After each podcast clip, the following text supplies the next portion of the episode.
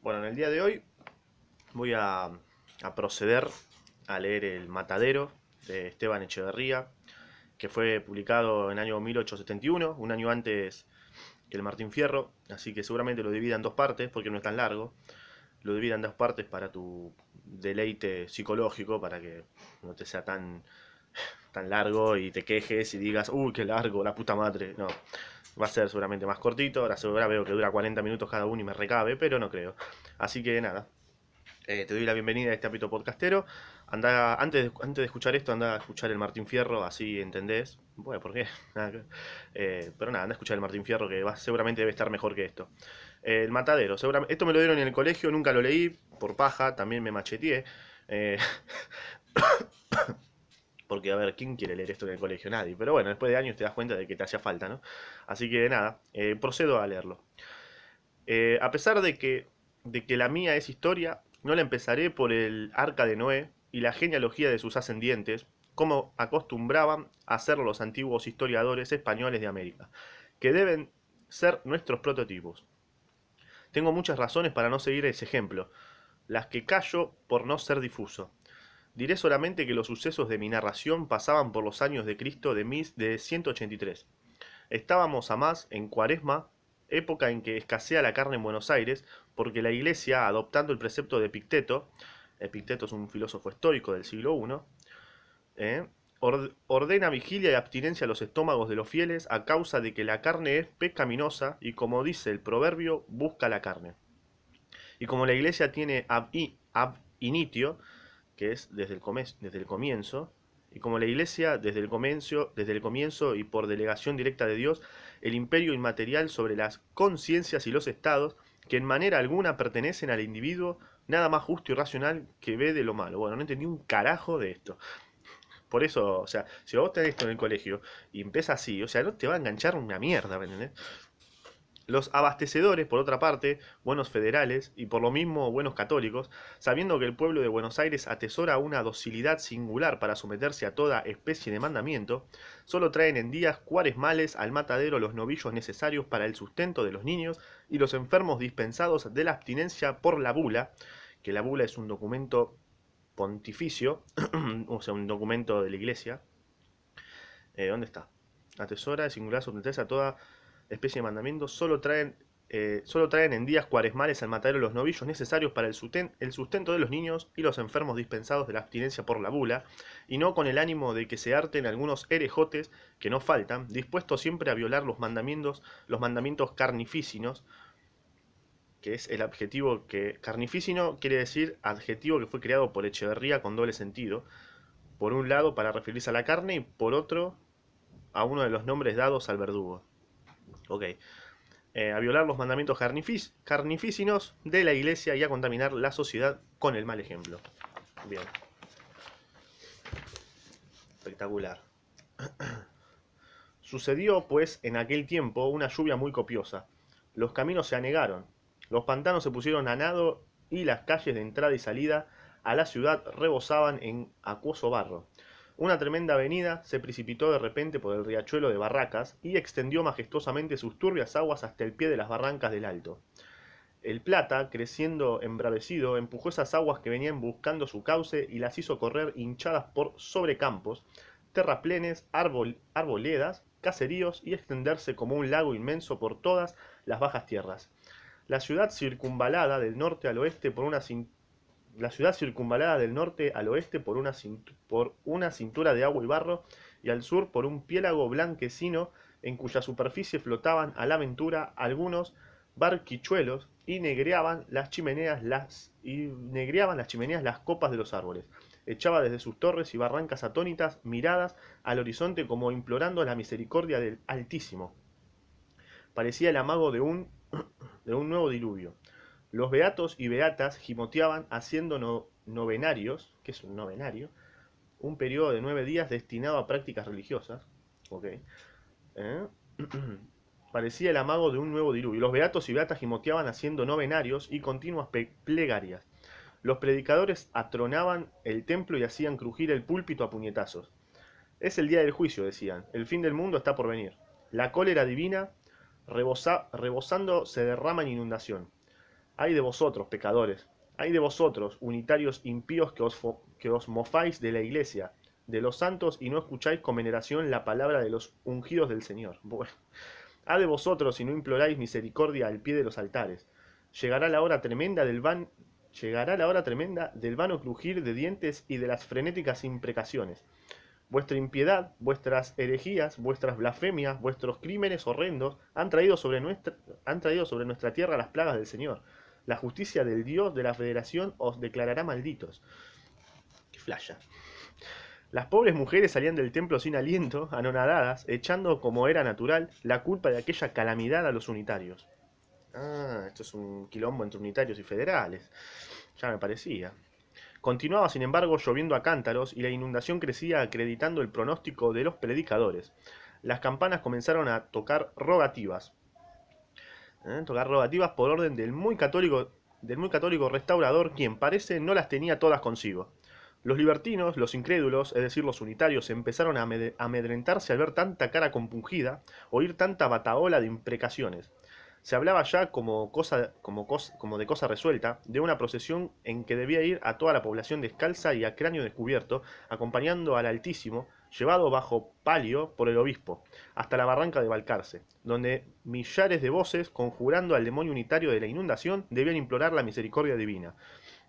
Ok, feliz o mejor, desgraciadamente, pues la cosa habría sido bajando el plata, de verse, no tuvo, no tuvo efecto la ceremonia, porque la inundación se fue poco a poco escurriendo en su inmenso lecho sin necesidad de conjuro ni plegarias. Perfecto.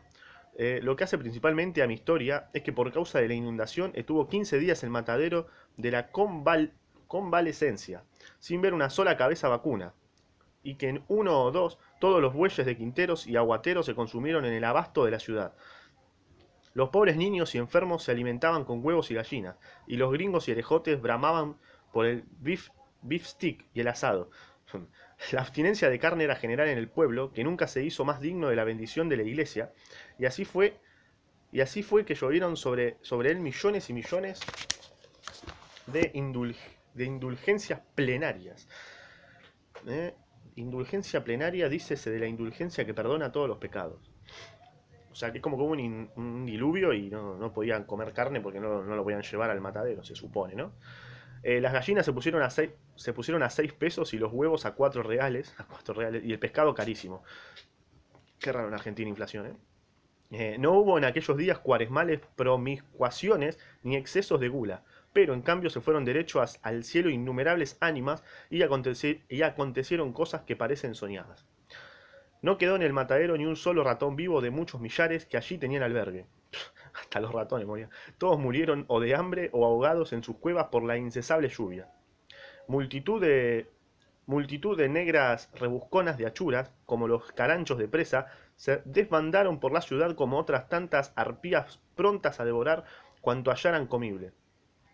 Eh, las gaviotas y los perros, inseparables rivales suyos en el matadero, emigraron en busca de Alimento animal.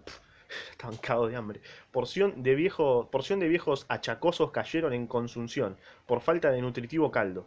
Pero lo más notable que sucedió fue el fallecimiento casi repentino de unos cuantos gringos herejes que cometieron el desacato de darse un hartazgo de chorizos de Extremadura, jamón y bacalao, y se fueron al otro mundo a pagar el pecado cometido por tan abominable promiscuación. Algunos médicos opinaron que si la carencia de carne continuaba, medio pueblo caería en síncope por estar los estómagos acostumbrados a su corroborante jugo. y era de notar el contraste entre, entre estos tristes pronósticos de la ciencia y los anatemas. Un anatema es una imprecación, una maldición. Es como una maldición, ¿no? Claro, o sea, que había como tristes pronósticos de la ciencia y había como una maldición lanzados desde el púlpito por los reverendos padres contra toda clase de nutrición animal y de promiscuación en aquellos destinados por la iglesia al ayuno y la penitencia.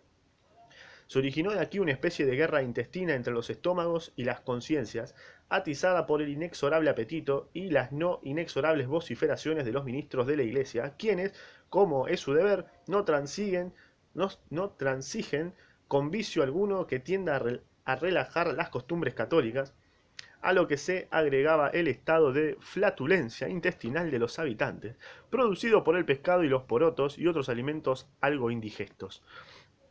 Esta guerra se manifestaba por sollozos y gritos descompasados en la peroración de los sermones y por rumones y estruendos subitáneos, en las casas y calles de la ciudad a donde, a donde quiera concurrían gentes. Eh, alarmóse, alarmóse, alarmóse un tanto el gobierno, alarmóse, así se pronuncia, porque está la coma en la O, ¿no?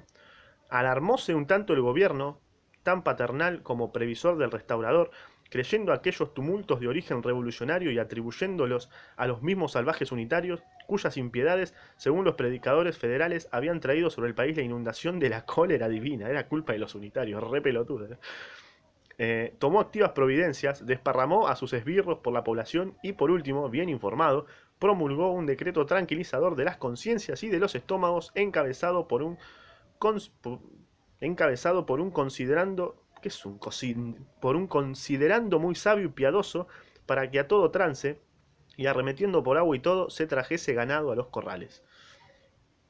Eh, en efecto, el decimosexto día de la carestía, víspera del día de Dolores, entró Abado por el paso de Burgos, al matadero del Alto una tropa de 50 novillos, novillos gordos. Eh, poca cosa, por cierto, para una población acostumbrada a consumir diariamente 250 a 300 y cuya tercera parte al menos gozara del fuero eclesiástico de alimentarse con carne. Re pecadores éramos, ¿no? Cosa extraña, que haya, cosa extraña que haya estómagos privilegiados y estómagos sujetos a leyes inviolables y que la iglesia tenga la llave de los estómagos. Pero no es extraño, supuesto que el diablo con la carne suele meterse en el cuerpo y que la iglesia tiene el poder de conjurarlo. El caso es reducir al hombre a una máquina cuyo móvil principal no sea su voluntad, sino la de la iglesia y el gobierno.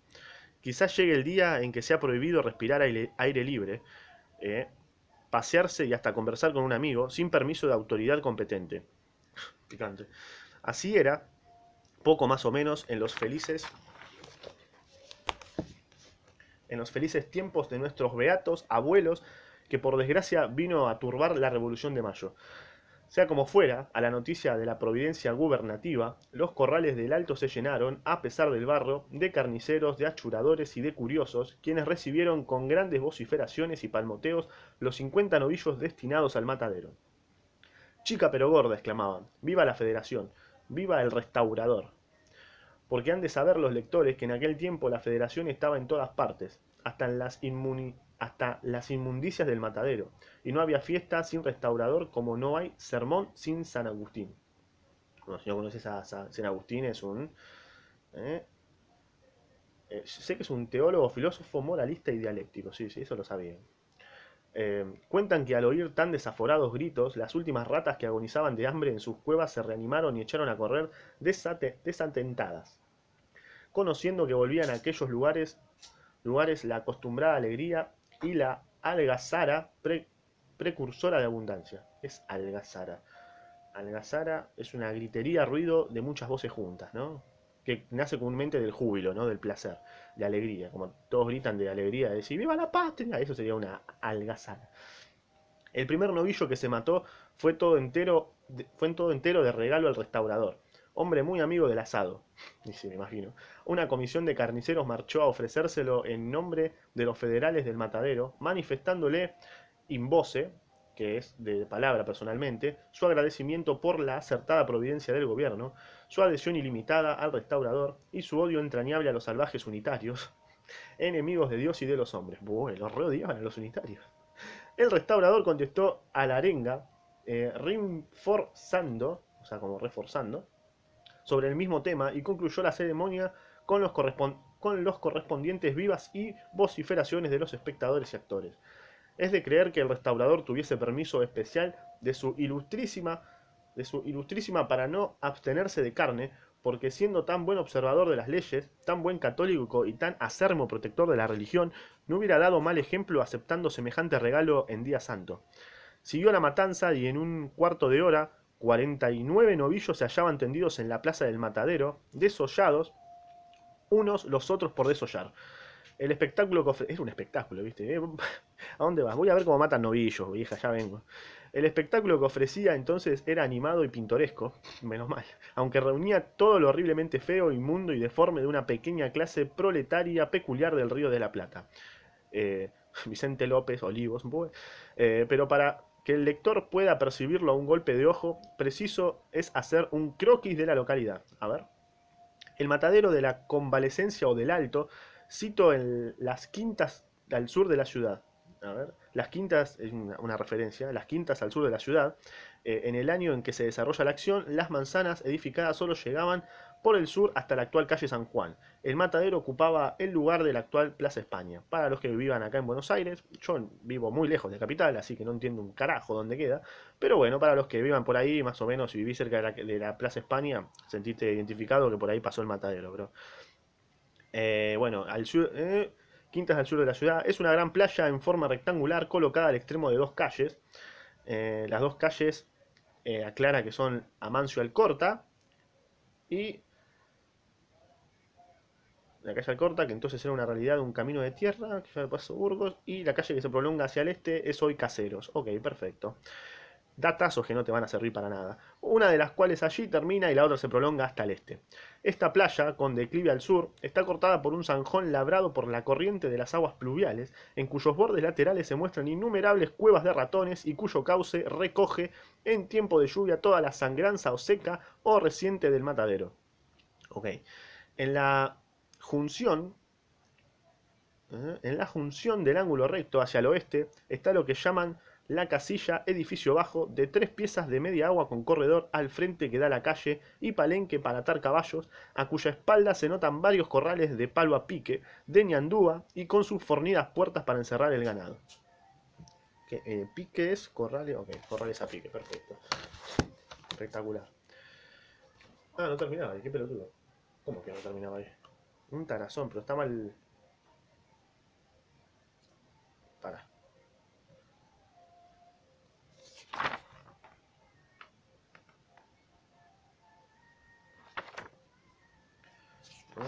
Ah, está mal. Está mal impreso, qué pelotudez, ¿eh? Estos corrales son en tiempo de invierno, invierno un verdadero lodazal. Estaba mal, estaba mal puesta la página, estaba como al revés, bueno, no importa. Eh, igual lo, lo, fui leyendo bien. Estos corrales son en, en tiempo de invierno un verdadero lodazal, en el cual los animales apeñuscados se hunden hasta el encuentro y quedan como pegados y casi sin movimiento. En la casilla se hace la recaudación del impuesto de corrales, se, se, cobran las multas por violación de reglamentos y se sienta el juez del matadero, personaje importante, caudillo de los carniceros y que ejerce la suma del poder en aquella pequeña república, por delegación del restaurador. Fácil es calcular qué clase de hombre se requiere para el desempeño de semejante cargo. La casilla, por otra parte, es un edificio tan ruin y pequeño que nadie lo notaría en los corrales a no estar asociado su nombre al del terrible juez y no resaltar sobre su blanca cintura los siguientes letreros rojos, que dice, viva la federación, viva el restaurador y la heroica doña Encarnación Escurra. La Encarnación Escurra es la esposa de Rosas, para que sepan, esto fue sobre, la, eh, sobre el gobierno de Rosas. Y un dato importante, que no sé si... que los federales se identificaban con el color rojo. Gran dato de importancia que acaban de aclarar. Y otra cosa que decían eran mueran los salvajes unitarios. O sea, una gran guerra entre unitarios y federales. Qué pelotudez. Letreros muy significativos, símbolo de la fe política y religiosa de la gente del matadero. Pero algunos lectores no sabrán que la tal heroína es la difunta esposa del restaurador. Ah, restaurador que, o sea, es Rosas. Si dicen es la esposa del restaurador, claro, entonces el restaurador es el fabuloso Rosas, el hijo de puta ese. Bien es la heroína de la difunta esposa del restaurador, patrona muy querida de los carniceros, quienes ya muerta la veneraban por sus virtudes cristianas y su federal heroísmo en la revolución contra Balcarce. Bueno, a ver, la revolución contra Balcarce, para que entiendas, Rosas, después de su primer gobierno, tuvo como sucesor a Juan Ramón Balcarce, ok, y con este intento con este intentó obrar independientemente la Mazorca y Doña Encarnación Escurra instigaron una sublevación que lo obligó a dimitir. Bien. Bien, perfecto. Es el caso es el caso que en un aniversario de aquella memorable hazaña de la mazorca, los carniceros festejaron con un espléndido banquete en la casilla de la heroína, banquete a que concurrió con su hija y otras señoras federales, y que allí, en presencia de un gran concurso, ofreció a los señores carniceros en un solemne brindis su federal patrocinio, por cuyo motivo ellos por cuyo motivo ellos la proclamaron entusiasmados patrona del matadero, estampando su nombre en las paredes de la casilla, donde estará hasta que lo borre la mano del tiempo. ¿Estará todavía? Si vivís cerca, anda a sacar una foto y mándamela por Instagram. La perspectiva del matadero a la distancia era grotesca, llena de animación. 49 reses estaban tendidas sobre sus cueros y cerca de 200 personas hollaban aquel suelo de lodo regado con la sangre de sus arterias. Pero qué morboso, boludo. ¿Por qué vas a ver cómo matan animales? Estás mal de la cabeza, bro. En torno de cada res resaltaba un grupo de figuras humanas de tez y raza distinta. La figura más prominente de cada grupo era el carnicero con el cuchillo en mano, brazo y pecho desnudos, cabello largo y revuelto, camisa y chiripá y rostro embadurnado de sangre, tipo Willy el escocés, ¿viste? A sus espaldas rebullían, caracoleando y siguiendo los movimientos una comparsa de muchachos, de negras y mulatas achuradoras, cuya fealdad transutaba las arpías de las faulas y entremezclados con ellas algunos enormes mastines, olfateaban, gruñían o se daban de tarascones por la presa. Eh, cuarenta y tantas carretas, toldadas con negruzco y pelado cuero, se escalonaban irregularmente a lo largo de la playa, y algunos jinetes, con el poncho calado y el lazo prendido al tiento, cruzaban por entre ellas al tranco reclinados sobre el pescuezo de los caballos, echaban ojo indolente sobre uno de aquellos animados grupos, al paso que, más arriba, en el aire, un enjambre de gaviotas blanquiazules que habían vuelto de la emigración al olor de carne, revoloteaban, cubriendo con su disonante graznido todos los ruidos y voces del matadero y proyectando una sombra clara sobre aquel campo de horrible carnicería. Esto se notaba al, esto se notaba al principio de la matanza. Bien, pero a medida que adelantaba la perspectiva variaba. Los grupos se deshacían, venían a formarse tomando diversas actitudes y se desparramaban corriendo como si en medio de ellos cayese alguna bala perdida, o asomarse la quijada de algún encolerizado mastín. mastín. Esto era que el carnicero en un grupo descuartizaba a golpe de hacha, colgaba en otros los cuartos de los ganchos a su carreta, despellejaba en este, sacaba el cebo en aquel. De entre, la, entre la chusma que, ojaba, que ojeaba y aguardaba la presa de achura, salía de, de cuando en cuando una mugrienta mano mugrienta mano a dar un tarazón. que es un tarazón? Un pedazo que se parte o corta de una cosa. Con el cuchillo al cebo o a los cuartos de la res, lo que originaba gritos y explosión de cólera del carnicero y el continuo hervidero de los grupos, dichos y gritería descompasada de los muchachos. Ahí se mete el cebo en las tetas, la tía, gritaba uno. Aquel lo escondió en el, en el alzapón, replicaba la negra. Bueno, racista. Che, negra bruja, salí de aquí antes de que te pegue un tajo, exclamaba el carnicero. ¿Qué le hago, no, Juan? No seas malo. Eh, yo, no quiero sino la panza y las tripas. Son para esa bruja, a la, a la mierda que habrá querido poner. A la bruja, a la bruja, repitieron los muchachos. Se lleva la riñonada y el tongorí, y cayeron sobre su cabeza sendos cuajos de sangre y tremendas pelotas de barro. Regarca. Hacia otra parte, entre tanto, dos africanas llevaban arrastrando las entrañas de un animal. Allí una mulata se alejaba con un anillo de tripas y resbalando de... Boludo, re morboso esto, ¿qué onda? Allí una mulata se alejaba con un anillo de tripas y resbalando de repente sobre un charco de sangre, caía a plomo, cubriendo con su cuerpo la codiciada presa. Acuyá se veían acurrucadas en hilera cuatrocientas negras, destejiendo sobre las faldas el ovillo y arrancando, uno a uno, los cebitos que el avaro cuchillo del carnicero había dejado en la tripa como rezagados, al paso que otras vaciaban las panzas y vejigas y las, y las henchían de aire de sus pulmones para depositar en ellas, luego de secas, la achura. Amigos, esto, esto es remorboso, ¿no? No es, no, no es placentero leer esto. Me estás contando que un... ¿Qué carajo estoy leyendo? ¿Qué, carajo me daban en el colegio? Es, una, es horrible esto. Varios muchachos gambeteando a pie y a caballo se daban de vejigazos o se tiraban bolas de carne, desparramando con ellas y su algazara la nube de gaviotas que, columpiándose en el aire, celebraban chillando la matanza. Eh, oíanse a menudo, a pesar del veto del restaurador y de la santidad del día, palabras inmundas y obscenas, vociferaciones preñadas de todo el cinismo bestial que caracteriza a la chusma de nuestros mataderos, con las cuales no quiero regalar a los lectores. Bueno, está bien, no me regales eso, me regalás como me pones una imagen morbosa en la cabeza, ¿no? No sé. ¿Qué sé yo?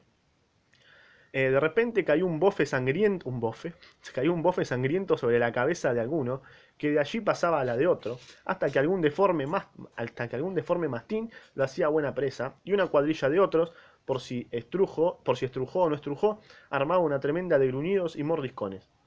Alguna tía vieja furiosa en persecución de un muchacho que le había embadurnado el rostro con sangre y acudiendo a sus gritos y puteadas, los compañeros del rapaz la rodeaban y asusaban como los perros al toro, y llovían sobre ella soquetes de carne, bolas de estiércol, con groseras carcajadas y gritos frecuentes, hasta que el juez mandaba restablecer el orden y despejar el campo.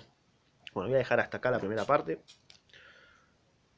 Ok, así que... Nada, lo más importante es que es una guerra entre unitarios y federales, para que más o menos tengas una imagen. Es acá en Argentina. El restaurador es el hijo de remil puta de Rosas. Eh, es como una crítica ¿no? a esa época. Eh, nada, eh, spam de redes sociales, Instagram, Spotify acá abajo y nada más. Anda a escuchar la segunda parte ya ahora mismo, porque si no, después te va a dar paja. Así que nada más, nos vemos, guachín.